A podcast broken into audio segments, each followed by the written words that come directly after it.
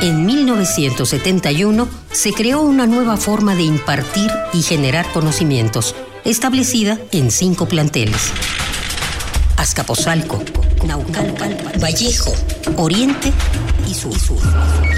CSH, 45 años.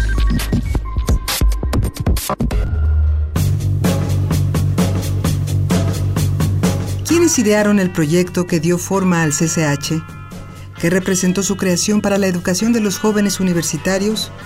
Sobre esto nos habla el doctor Pablo González Casanova en una reunión de rectores celebrada en el auditorio de la Facultad de Arquitectura el 18 de febrero de 1971, año en que fue fundado el Colegio de Ciencias y Humanidades.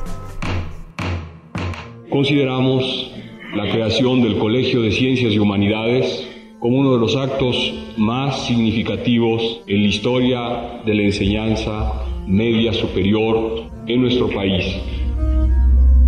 Como ocurre con este tipo de obras de gran trascendencia, no son producto de un hombre, ni siquiera de un pequeño grupo de hombres. Son producto de varias generaciones de maestros, de estudiosos, que han venido planteando problemas y presentando alternativas de solución. Creación del Colegio de Ciencias y Humanidades. Ex-rector Pablo González Casanova.